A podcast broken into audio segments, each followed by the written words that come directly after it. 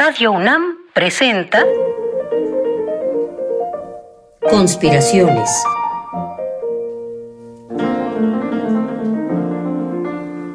Bitácora de un admirador de Balzac. Por Otto Cázares.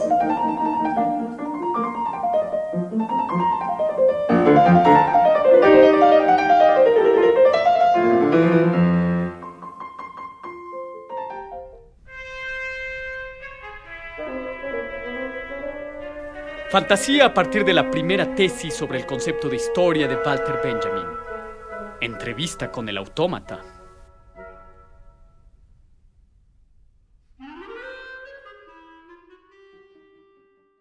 Conocemos la leyenda del autómata capaz de responder en una partida de ajedrez a cada movimiento de su adversario y de asegurarse el triunfo.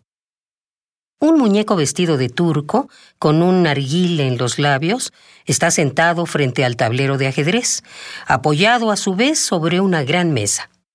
En realidad, en su interior está agazapado un enano jorobado, maestro en el arte del ajedrez, que por medio de cordeles dirige la mano del muñeco. Podemos imaginar en filosofía una réplica de este aparato. El muñeco, al que se llama también materialismo histórico, ganará siempre la partida. Puede desafiar a quien sea si toma su servicio a la teología, hoy como se sabe pequeña y fea, y que por lo demás no puede mostrarse. Primera tesis sobre el concepto de historia. Walter Benjamin, 1940.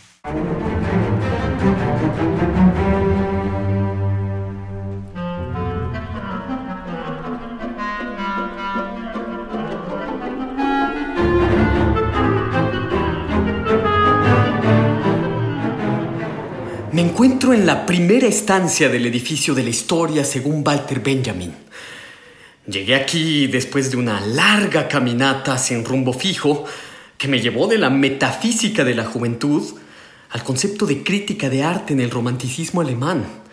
Después, sépanlo, tomé una calle de dirección única que me descubrió la obra de arte en su época de reproductibilidad técnica y cruzando una esquina, después de un aviso de incendio, me volví un autor como productor, atento a la mirada del ángel de una universidad imaginaria, donde a diario se abren cartas de alemanes que buscan el brillo sin gloria, haciendo malabarismos dentro de la pelota de Rastelli. En fin, llegué aquí entre las arquitecturas oníricas del libro de los pasajes, con un libro de Charles Baudelaire en el bolsillo. He llegado muy puntualmente a entrevistar al autómata de la historia. Sí, el autómata, que es un gran ajedrecista, atendió a mi llamada telefónica.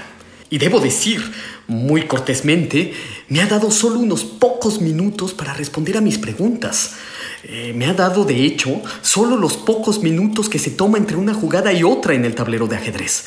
Así que acerquémonos muy sigilosamente. Ahí está. Ahí está el autómata de la historia, vestido a la usanza turca, eh, tiene un gran bigote y una gran pipa en la boca, mm, su opulenta vestimenta oriental no es ningún impedimento para ver el mecanismo de relojería que anima sus movimientos. Pero a lo nuestro, eh, el autómata ya ha movido su pieza. Eh, ¿Qué tal, señor autómata? muchas gracias por recibirnos a mí y al equipo de conspiraciones de Radio UNAM, desde luego, entre una de sus jugadas de ajedrez que pienso es de mucha utilidad. conciso, se lo ruego. Sí, sí, claro que sí. Pues bueno, em, bueno, la primera pregunta que yo querría formularle es que si eh, en su condición de autómata tiene usted, ya sabe, voluntad propia. Creo firmemente en el alma de la cosa. Ah, pero, claro, mm, Hoffman tomó conclusiones algo apresuradamente, desde luego. Pero, señor autómata, cuando usted dice creo firmemente en el alma de la cosa, ¿se refiere a algo parecido a ese axioma platónico inspirado en la filosofía hindú que dice nada actúa propiamente sobre sí mismo? Eh, es decir, que algo nos actúa, algo nos anima y ese algo es el alma del mundo. Creo firmemente en el alma de la cosa. Ah, sí. Oiga, tengo entendido que, que, también lo llaman materialismo histórico, ¿cierto? Creo firmemente en él. Ah, gracias, gracias. Sí, sí, en efecto. Eh, su nombre es materialismo histórico, y en particular de la Primera y la Segunda Internacional. Mm, señor autómata o materialismo histórico, ¿contra quién juega usted su partida de ajedrez? Creo firmemente en el alma. Pero, ¿qué, señor Autómata, ¿está bien? ¿Qué, ¿Qué pasa? ¿Qué pasa? Queremos ganarle al fascismo con nuestras jugadas de ajedrez. ¿Qué? ¿Hay alguien dentro del autómata? ¿Debajo del tablero de ajedrez? ¿Quién? ¿Quién es usted? ¡Yo! ¡Yo! ¡Un enanito jorobado! Soy la teología que debe permanecer oculta. Pues, pues encantado, señor teología. De modo que era usted quien movía el mecanismo de esta chatarra, ¿eh? Señor Teología moviendo como un títere al materialismo histórico. Pero qué imagen. Así es. Me ha descubierto usted. Pero yo no soy como esos asesinos de las novelas policíacas que uno descubre solo al final de la trama. A mí deberían descubrirme al principio. Eh, es una rara alianza teología y materialismo histórico jugando una partida de ajedrez contra el fascismo, ¿no cree, señor teología?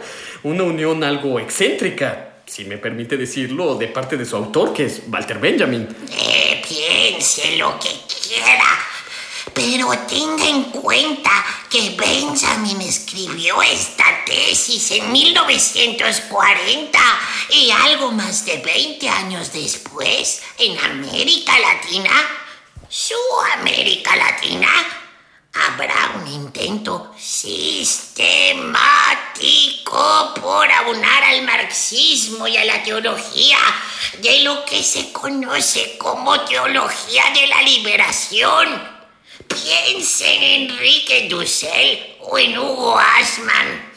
Tiene usted toda la razón, sin duda. La teología de la liberación sistematiza el marxismo y a la teología, dos ámbitos que en apariencia son antitéticos. Pero, pero en verdad hay algo explosivo en la unión entre marxismo y teología. Ahí están las guerrillas latinoamericanas, el ZLN, en fin, se las trae esta teología de la liberación. Pero, pero entonces, eh, el origen de la teología de la liberación, estrictamente latinoamericana, se encuentra en la primera tesis sobre el concepto de historia de Walter Benjamin, un judío alemán receptor de lo mejor del romanticismo alemán. Eh, sí y no. Walter Benjamin era, como usted ha dicho, un judío. Cuando piensa en teología, él piensa en teología hebrea, de la que tanto le hablaba su amigo Gershom Scholem. La teología de la liberación latinoamericana tiene como trasfondo la teología cristiana. Una necesidad humana.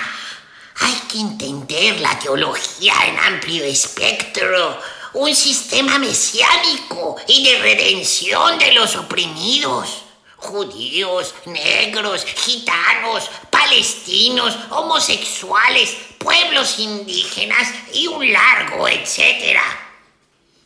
Yo, la teología, un enano jorobado que debo permanecer oculto. Debo mover los hilos de este autómata que es el materialismo histórico. Y ahora, Tengo que mover otra pieza para ganar la partida más importante de la humanidad. La partida contra los totalitarismos. Oiga, oiga, una última pregunta. Eh, siempre lo he querido saber. ¿Es cierto que los autómatas tienen alma? ¿Qué importa que tengan alma? Lo importante es que tengan espíritu. Mire usted este autómata. Es la historia. No tiene alma.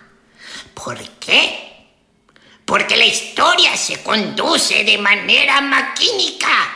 Corre hacia el aniquilamiento. Hemos tenido una historia sin alma. Por eso este es el muñeco de la historia.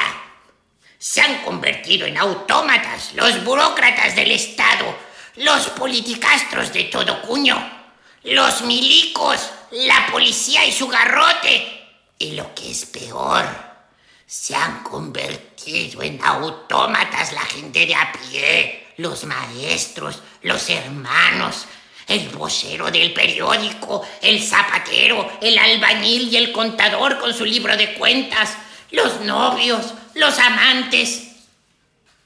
Para ganar la partida es necesario espiritualizar la historia, llenar la historia de espíritu.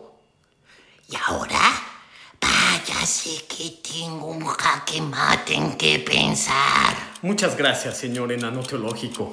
Y gracias a usted también, supongo, señor materialismo histórico.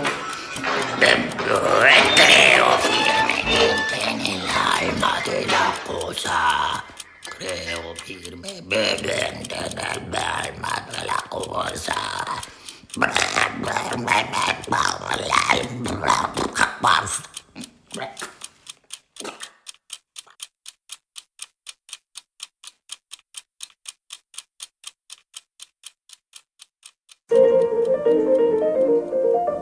Conspiraciones. Bitácora de un admirador de Balzac. Con el primer conspirador, Otto Cázares. Una lluvia de fantasías y bombas de tiempo artísticas para armar y desarmar tu mente. Síguenos en la próxima cruzada para conquistar el mundo de las ideas. Lectura de la tesis sobre el concepto de historia, Margarita Castillo voz del autómata de la historia y voz del enano teológico Jesús Héctor Betancourt.